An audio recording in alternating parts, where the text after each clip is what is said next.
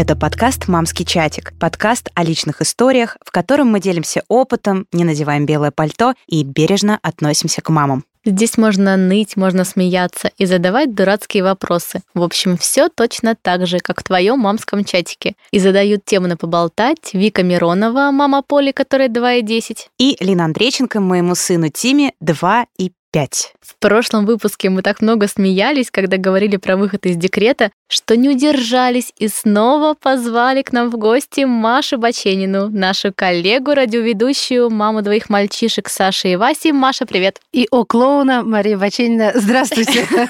Привет, Маша. Всем привет, спасибо, что позвали. Мне тоже это очень приятно и тепло. Но сегодня у нас сложная тема, да? Очень, потому что мы сегодня поговорим о наших ошибках, или, как сейчас говорят психологи, о негативном опыте, который был в нашем материнстве. Но вообще мы, конечно, постараемся посмеяться от души. Да, я не знаю, что вы так настроены негативно, мы поржать Я не пришли. негативно, погодите. На самом деле я вот вообще не пришла поржать, потому что, ну как, я все равно буду ржать, это моя деформация. Но я вот, когда ехала сюда к вам, думала, и реально я поняла, что это такой для меня дичайший выход из зоны комфорта. Ну, так как я со своей короной живу и с тараканами, корона на голове, тараканы внутри нее, то ты все равно как-то уходишь от этих мыслей, что где-то ты совершил ошибки. Причем я же вижу результат этих ошибок, потому что старшему уже почти 11, вот э, скоро будет, э, 2 марта родился. Я все время путаю, муж первого, а он второго, или наоборот. Ошибка номер один.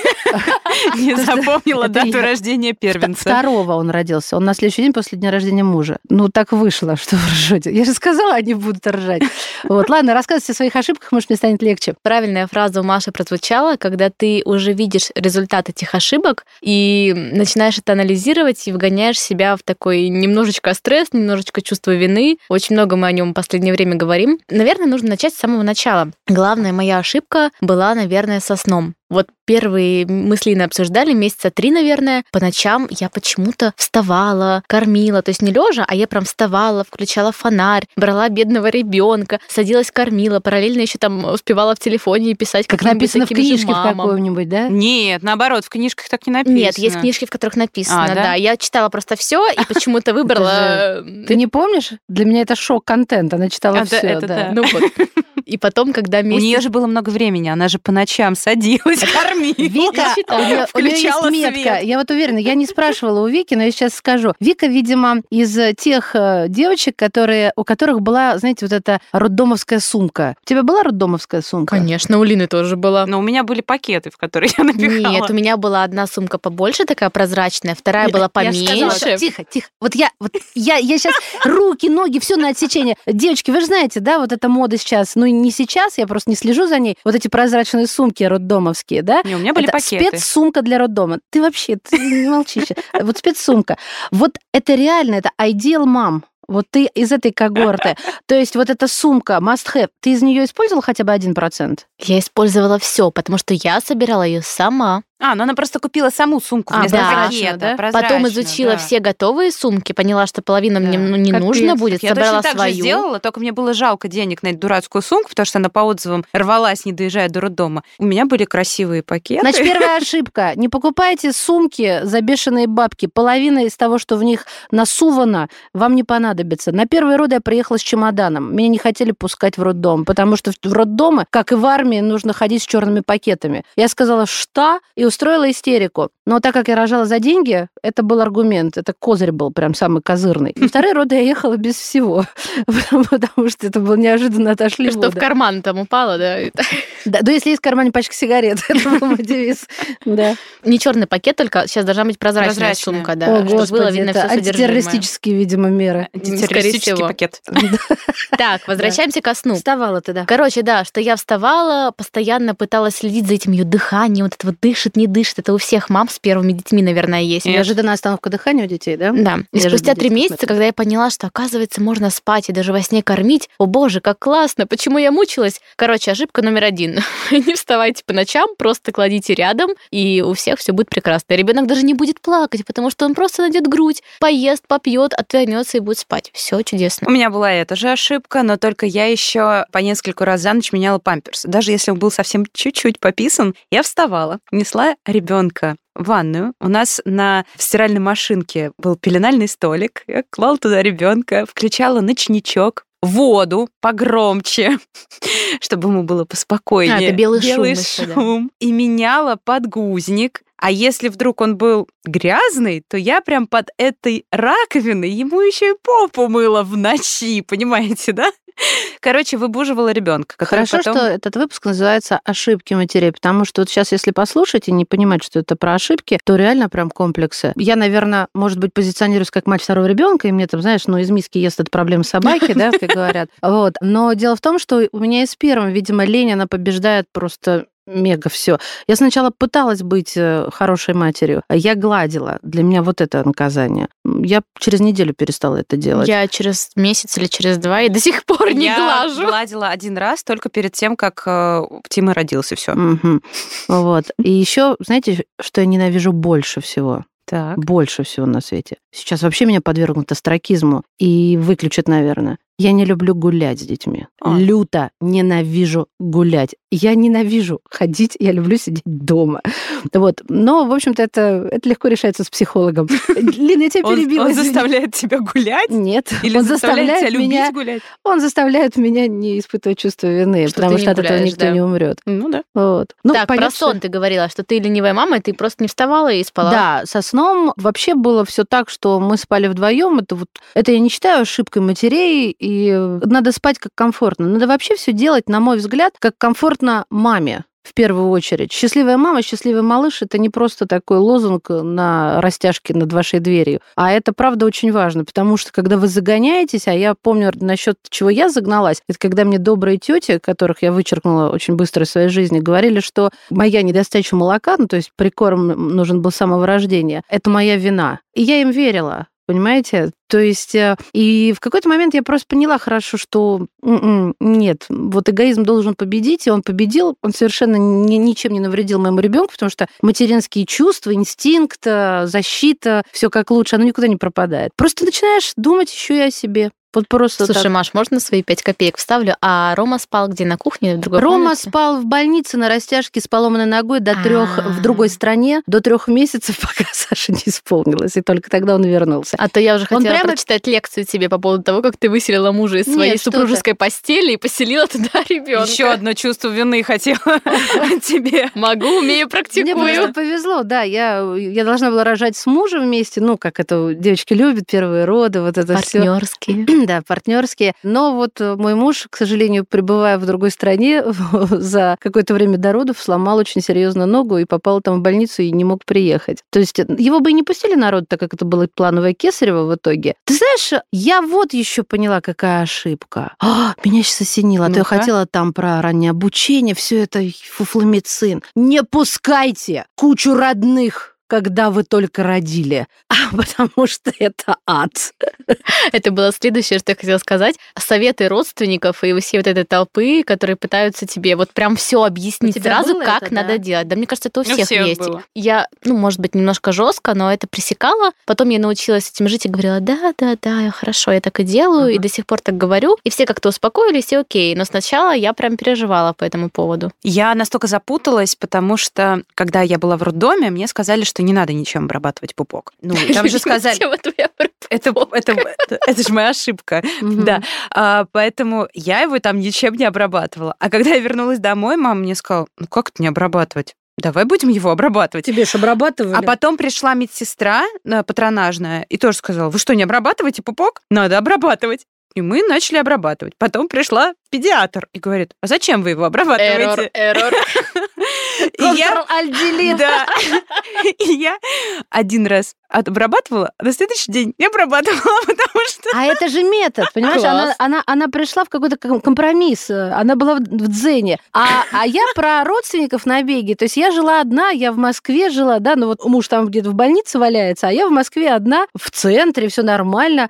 И вот э, сначала, как только я родила, приехала моя мама. Ну, потому что, ну, реально нужно было поддержать, ну, потому что после кесарева ты еще валяешься в больнице, и тебе не сразу возможно вставить, потому что разрез и все такое. И с мамой было все хорошо, комфортно, потому что это твой друг, товарищ и брат. брат. И если вы ругаетесь, кто-то со стороны хватается за сердце, ну, у нас семья такая горячая, что сейчас поножовщина будет. Нет, у нас все заканчивается совершенно иначе, но все, правда, выглядит прям вот как будто сейчас мы поубываем друг друга. Но мы к этому привыкли, мы, мы как бы с детства вместе, да, я, я со своей мамой. Но вот когда начинается расписание, и вот сейчас приедет, соответственно, свекровь со свекром, и свекровь это отлично, она, она тетя, да, а свекр дядя, я напоминаю. И у дяди, у полковника, у него свои какие-то загоны, НТВ 24 на 7. Вот. И в этот момент у тебя начинает ехать крыша, потому что ты не смотришь телевизор, так далее. а у тебя не хватает силы, ресурса выстроить свои границы. Ну или ты этого не умеешь делать, это проблема у очень многих, я думаю, понимают. Вот когда я рожала второго, я прям сразу всем сказала, Алис капут,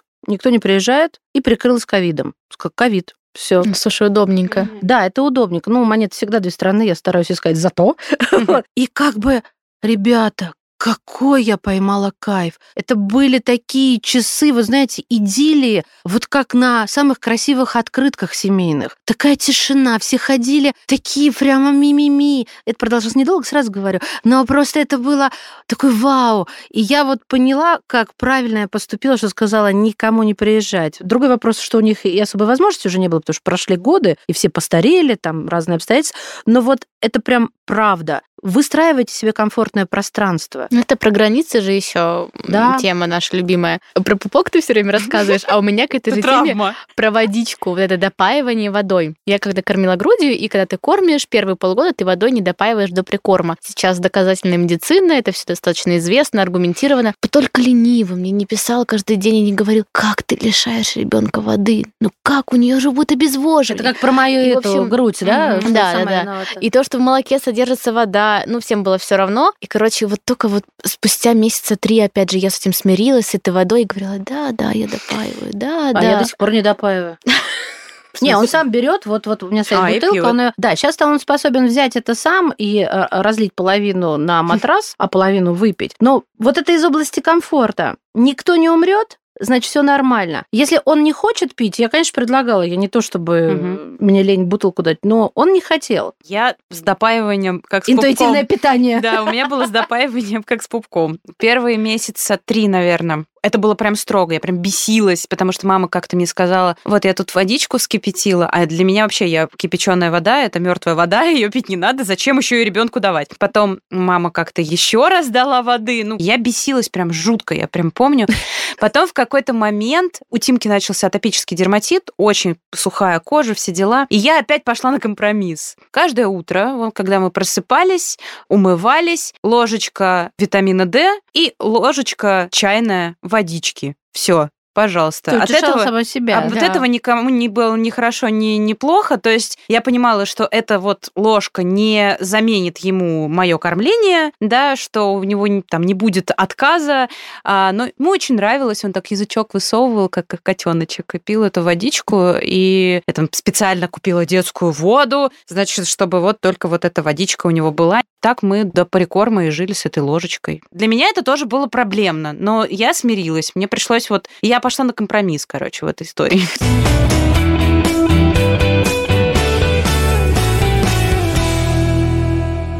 Все равно общий знаменатель у нас троих получается вот э, один и тот же. Это собственный комфорт. Ребенку, по большому счету, все равно, потому что он просто не знает, о чем вы думаете, да? Ну, будем такими циничными и просто голыми фактами бить. И вся проблема это в наших головах. И заключается она в том, что это собственный комфорт. Я плохая мать или хорошая? Ну, к черту, я прям ненавижу это словосочетание. Плохая мать? Люто. Или хорошая мать. А, Они все хорошие, они не бывают как бы плохими. Главное, что они для детей. Но мне однажды свекровь э, сгоряча, и я только, когда она все-таки приехала навестить со вторым, я реально э, вообще фонарила. Это, кстати, тоже про границы. Я что-то им организовывала пространство со свекром, просто тупо стелила постелем, да, и как-то там медлила. И в этот момент Василий разрыдался. И я не кинулась к нему.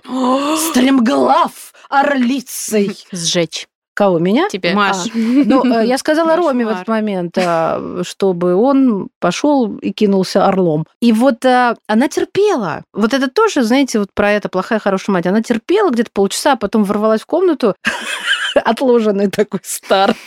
Это было вообще трэш. И сказала мне, что я плохая мать.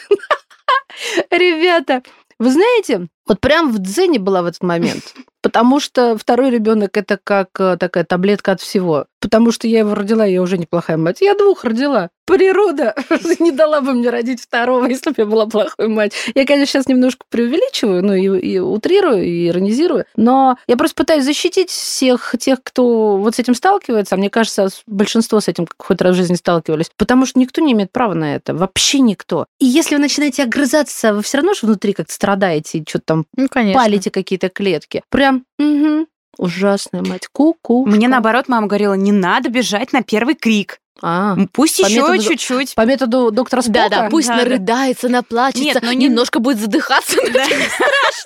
Ну нет, там было, конечно, не так, не нарыдается, но просто вот он, допустим, спит и начинает там что-нибудь такое. И я сразу бегу, мама, да подожди, сейчас он, может быть, он дальше себе сам продлит сон. Он, Мгм. сейчас, может, просто перевернулся или еще что-нибудь, а ты сразу бежишь, он сейчас проснется. Я не могу, он плачет. Ну, мама, ну Ну, это нормально. Я тоже не Да. могу до сих пор, когда ребенок плачет. Мне прям плохо Мгм. физически от этого. Ну, потому что, как бы, ты же знаешь, что ты его можешь утешить. Да. А он прям, это единственный умеет разговаривать. Как говорит мой старший, он, мама, орет и ничего не понимает из того, что ты ему говоришь. Я на него смотрю и говорю, Саш, ну это его метод общаться, ты же таким же был. Дальше я говорю слово, которое сейчас не буду произносить. Вот. Я говорю, ну научился же. Вот, у него тоже не все потеряно, конце Еще ошибки. Я не сразу купила очень полезный девайс – шезлонг.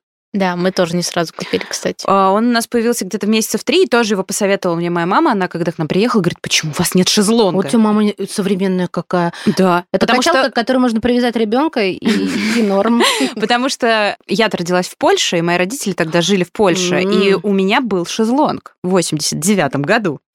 Нормально. Вот, мама говорит, Когда это мы на досках, да, лежали, а на шезлонге. Да, да, на шезлонге качалась туда-сюда. Она говорит, «И это было очень удобно, потому что можно где-то на кухне там его поставить и готовить. Или завтракать вместе Вот с да, мужем. для меня это самое классное было. Мы ставили ее рядом на Мгм. шезлонге, на диванчик, сами сидели, и прикольно, никто не на руках. Тимон научился потом на этом шезлонге подпрыгивать и передвигаться. И вот в четыре А, вместе месяца со он- стулом, да? Вот, нет, ну, сам шезлонг, то есть вместе с этими вот палками, на которых он Я там... больше тебе скажу, Лен. У нас был шезлонг э, вот со вторым ребенком. С первым у меня был такой же, как у тебя. Обычно железная, со железной основой качалка, кресло-качалка. да, Да, такой легенький Классно. совсем. И, кстати, советую мам с, с вибрацией. Это детям нравится. Мгм. У Фишер Прайсов есть такая фигня. Прям идите... Не покупайте новый, пожалуйста. Не Да, кормите общество Авиточка. потребления. Авиточка. Авито – это прям а, ценная вещь, и этот шезлонг не убиваем. Только есть те, которые до определенного возраста, где ребенок не сидит, а полулежа, а есть, когда он начинает сидеть, то есть с твердым подпопником, там вставлено... Когда уже у нас будет реклама Авито? Мы уже столько раз про них говорили, уже они должны. давайте Они уже должны, да. Давайте уравновешивать юлой, например. Вот.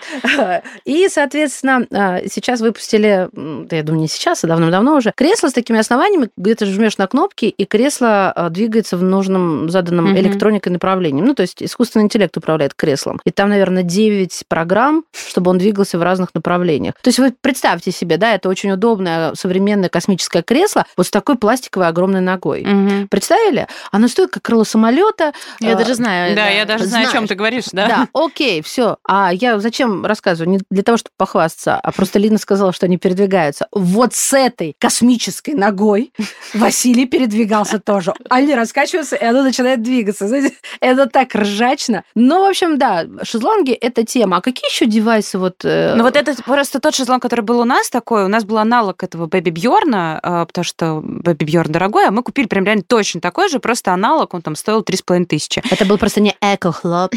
Да, да, а У нас вот. был бы бибером классно. Он классный, да. Что в нем хорошо? Он стирается, и он складывается и становится плоским. И мы, когда ездили в гости, мы всегда его брали с собой. Даже когда ходили в кафе, мы его брали с собой, потому что Тима еще не сидел, в стульчик его не посадить. А на этом шезлонге... А куда вы стали? На пол или на стол? а, нет, либо на диванчике, Диваны. А, да, точно, логично. либо а, он был на полу, потому что мы как-то сидели в, там, в- детском кафе, и там были коврики, и все, он был на полу.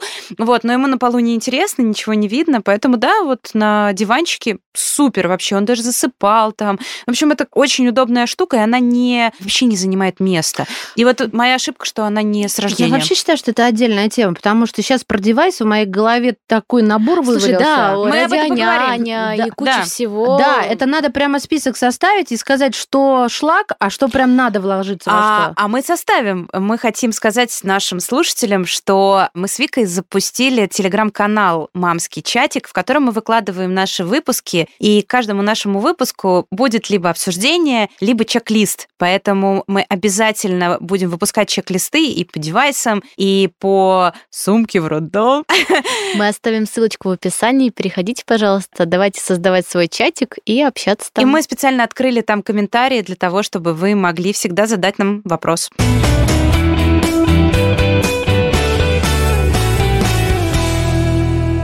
Так, следующая ошибка. Про сон, про глажку мы сказали, про девайсы. Вот, кстати, в дополнение к девайсам, про кучу игрушек. Вы скупали кучу хлама. Вот в первый год жизни вот какие-нибудь ненужные погремушки, вот это вот все. Я просто как адепт Монтессори, для меня сейчас вот просто темный лес, как это все было. Я покупала все, что не попадя, наверное, или нам дарили и приносили. Вот сейчас бы я ограничилась деревянной погремушкой и каким-нибудь бумажным мобилем. И горшком с ручкой внутри.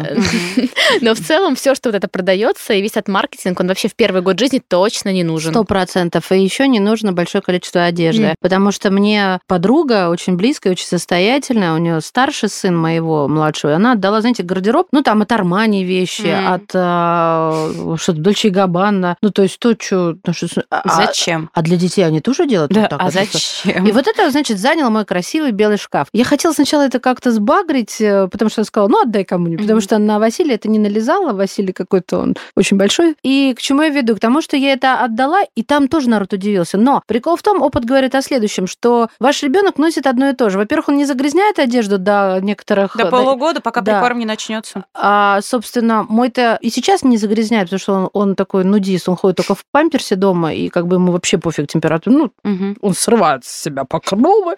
А на улицу это какой-то стандарт. Трое леггинсов, какой-то набор носков, ну, чтобы их успевать стирать и сушить. И какие-то просто функциональные комбезы. пока в сад не ходит, наверное, и не нужно. Да, наверное. Но ду- думаю, и в саду там не нужен этот гардероб бешеный, Ну, который нас очень хочется сначала, потому Да. что они все такие У нас очень много одежды, потому что нам прям мешками отдавали друзья. Действительно, прям очень много. Я сначала все это с радостью принимала, принимала, а сейчас я прям сортирую и сразу убираю то, что, ну, как бы нет. Потому что, во-первых, мне самой тоже хочется что-то покупать. Плюс у меня немножечко другое видение того, как я хочу, чтобы выглядел мой ребенок. Ну и плюс уже есть, ну, довольно поношенные вещи, да, я какие-то отдаю на переработку, какие-то э, там выкидываю и так далее, все. Но одежды все равно очень много, и из-за этого я, например, себя ограничиваю в том, что я хочу что-то купить, и потом думаю, «М, у нас же есть штаны, так, ну, которые нам отдали. Представьте, вы вот мамы мальчиков, а Да. вот я мама девочки. Ну, как же мне и так все вот хочется, эти ужасно. платья, вот эти все заколочки, которые вот вообще Слушай, платья же это совершенно неудобно, Не наверное. нужны в первый год жизни. У меня Поля, она редко надевает платья, их много, но она их не особо любит, потому что вот ей просто в них неудобно. Мы там надеваем иногда куда-то, но в целом вот штаны или шорты ей Потому классно. что колготки зло. Нет, ну Поля любит колготки надевать.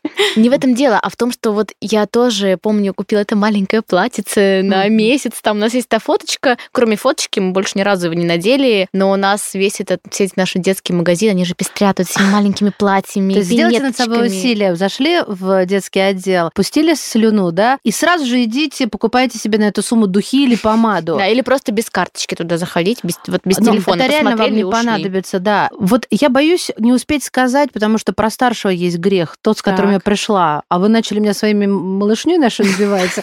И я про старшего, потому что я хочу, чтобы там, а, вот так как я опоздала, вы еще не опоздаете. У меня было какое-то искажение, знаете, я не, почу- не понимаю, почему мне попадались вот когда Саша взрослел, всякие штуки, дайте ребенку детство, не надо его обучать сранья, тра-та-та-та-та-та-та, вот это все. Как-то это в меня вошло. Это неправильно. Это неправильно. Я до сих пор кусаю локти, что я с измальства не начала ему вот по ложке чайной как-то с утровода давать английский язык. Я говорю на языке, и очень неплохо. И у меня бы это получалось легко. Но я все это откладывала, а потом не сложилось со школой, то есть как, тогда, когда он должен его начать офи- официально изучать. И в итоге вот сейчас мы мучаемся, потому что у него совершенно не тот уровень, который должен был быть по развитию. То есть не откладывайте.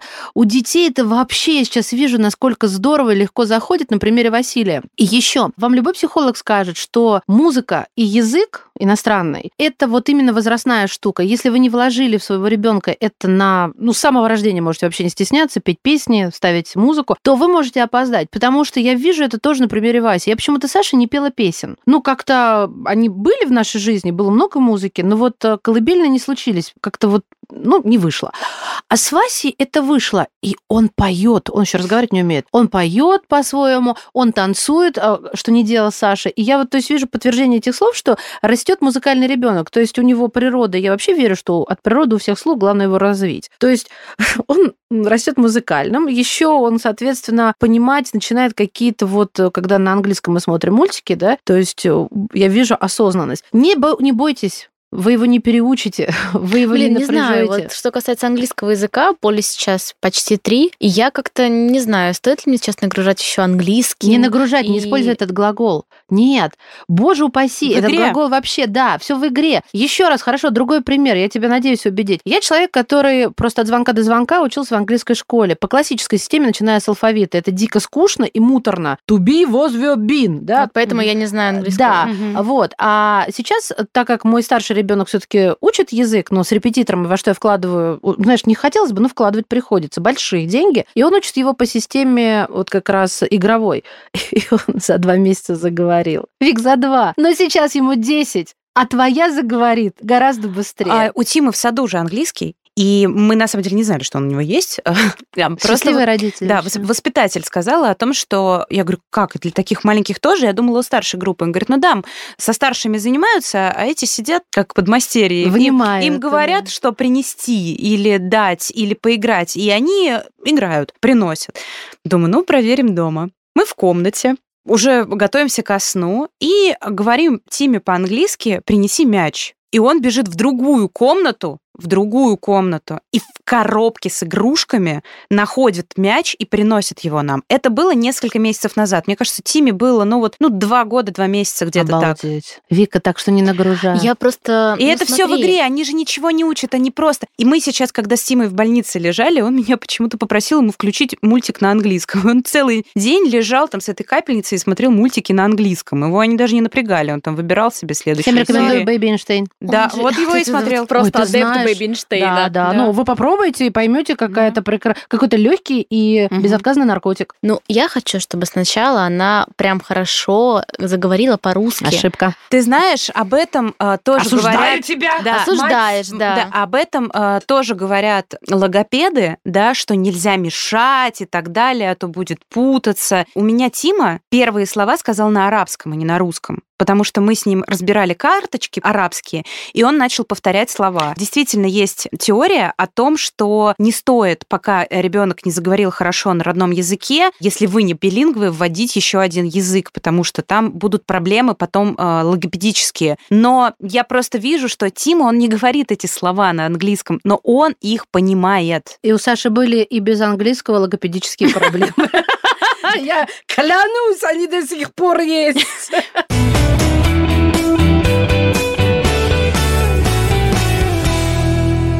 Вот я жалею, что я сразу, как она родилась, я не нашла какого-то врача грамотного, которому бы я доверяла, и чуть что, я бы обращалась к нему. Ну, то есть это для меня сейчас врачи доказательной медицины. А слушала я сначала педиатра из районной поликлиники, из-за которого у нас были куча методводов необоснованных и прочее, прочее. Короче, мое материнство было бы легче, если бы я сразу, как она родилась, нашла врача, педиатра, которому бы доверяла. Вы сразу нашли? У нас очень хорошая врач в районной поликлинике, она доказательная, молодая, но она пропустила рототек. И для меня это больная тема. э, Объясни людям, что это прививка от ротавируса. А, Ее первую, ну, короче, ее нужно поставить. Да, ее нужно поставить по одним протоколам до 12 недели жизни, максимально до 15 Мгм. недели. И несмотря на то, что у нас педиатр, в принципе, такая про-при, и она вообще у нас там календарь выше, чем нужно, про рототек просто все забыли. А я на тот момент, когда Тиме было еще там полтора месяца, просто, ну, еще даже не знала, я не понимала, вот он в календаре и, и что и как, а он в московском календаре есть. И э, когда мы пришли, уже была, по-моему, 16 неделя у Тимы. Мне говорит, ну поставьте. И я говорю, нет, по инструкции нельзя. Она говорит, да ладно, ничего. Я говорю, нет, инвагинация кишечника и так далее, и так далее. Я говорю, нельзя, не будем мы ставить. Я говорю, лучше пусть, ну, как-нибудь, надеюсь, без ротавируса. Ну, вроде пока у нас его не было, но я переживаю, что крутая а вакцина... 16 на 17 бы поставил. Да? А я скажу тебе почему. Потому что всегда перестраховка идет некая и во всех инструкциях, и во всех правилах, да. Uh-huh. То есть, но организм все равно индивидуален. Вот. Но ты все равно молодец. Я это вот, вот очень уважаю, что у тебя прям так я все время так хочу. Но вот для того, чтобы, Маш, мне кажется, важно сказать, ты просто занимаешься наукой, да, и очень погружена в эту тему, и ты можешь делать какие-то выводы. Но это не значит, что все должны бежать и делать рототек. Для этого как раз должен быть врач, которому вы доверяете, и который вот как Маша может вам это объяснить. Вы скажете, ага, да, вот этому человеку я доверяю, давай поставим. Либо как бы нет. Ну вот и угу. все. Маш, хотела бы еще у тебя что-нибудь спросить. Вот все-таки у тебя опыт побольше, чем у нас. А еще какие-то такие вот ошибки. Я не знаю, может быть, это не всех касается, но совершенно недавно стало известна такая штука, как синдром дефицита внимания. И выяснилось, оказывается, что это наследственная штука, что это не какая-то новинка сезона, а просто у нас это у людей 70-х не диагностировали. И вот, э, собственно, я хочу сказать э, всем мамам, у кого есть э, какие-то подозрения, кто-то где-то встречал, не бояться, во-первых, узнавать о ребенке своем какую-то не пугающую, ужасную, ужасающую правду. С этим живут, не умирают, и это прекрасно. Прекрасные дети, ничего в этом страшного нету, просто с этим нужно работать. У моего старшего сына СДВГ, он хорошо учится, он нормальный, но я прошла через такой ад. Вот я тоже бы хотела об этом как-нибудь отдельно поговорить. Главное не бояться признавать какие-то проблемы, смотреть лицом к лицу. Единственное, какую ошибку я допустила со старшим. Сейчас же дети не гуляют, они сидят все больше перед телеками. Да и понятно, что дворы небезопасны, улицы небезопасны. Ну, я сейчас не буду говорить, все понимают, почему так. В регионах по-другому, и слава богу. То есть не то, как мы росли. И вот социализация социализация сказалась, точнее, отсутствие ее. В 10 лет у него нет друзей. И меня только утешает мой муж, который говорит, слушай, это нормально, вы можете не соглашаться и тоже будете правы. Просто муж говорит так, я с семьи военных, я все время переезжал, и у меня настоящие друзья появились только в старших классах. У меня настоящие друзья появились в первом классе, я прошла с ними до конца вот прямо всего, и до сих пор они есть. То есть у каждого своя история, свое видение жизни. Но мне больно от того, что мой ребенок сейчас, вот как последствие, яркий пример, называет первого встречного мой лучший друг. Он mm. не понимает смысла этого слова. Объяснить его очень сложно. Это чувствуется, да? Над этим надо хорошо задуматься, потому что вот сказать так, что не совершайте этой ошибки, водите его во всякие кружки, ребят, во всякие кружки можно и не водить. Но вот надо об этом помнить, правда. Их надо как-то встречать, общаться, и они этому будут всегда рады, и потом вам скажут спасибо. Наверное, вот это очень важно. Мы много уже говорили в прошлых выпусках про заботу о себе, про делегирование обязанностей и про все вот эти штуки, про которые обычно забываем не забывайте про них. Моя ошибка в том, что вот в первый год я прям, ну, вся отдалась, не жалела себя, а надо было жалеть, поэтому жалейте себя, делегируйте обязанности ребенка по возможности. Это не страшно и не стыдно. Я все время относилась халатно к тому, что все говорили, подбирайте школу заранее, время летит незаметно. А мне кажется, так же, как и сады, тоже, угу. наверное, к этому относятся, что и воспитатели надо тоже выбирать, и также и школа, это все в одном. Кстати, да, вот то есть учебное заведение, чтобы оно не нанесло травмы ребенку, а я с этим столкнулась. Мой ребенок не любит Деда Мороза до сих пор. Ух ты. Да. После сада? Да. И я была настолько обезоружена и раздавлена этим, что я теперь, внимание, вы меня знаете, что я их не уничтожила. Я им это простила. Это неправильно. Таких надо уничтожать и не давать им подходить больше к детям. Но я к чему говорю? К тому, что это очень-очень важно. Потратьте на это время. Не доверяйте никому и одновременно собирайте огромное количество мнений. У вас выстрелит то, что нужно именно вам. Потому что все индивидуальны, и вы в том числе. Вы же формируете среду для ребенка. Вот да, это большая проблема. Когда приходит срок, ты прям бьешься как, как, я не знаю, птица о стекло. Я просто уже выбираю школу. Боже мой. Но это я, сегодня я плохая мать. У нас нет английского, я не выбираю школу.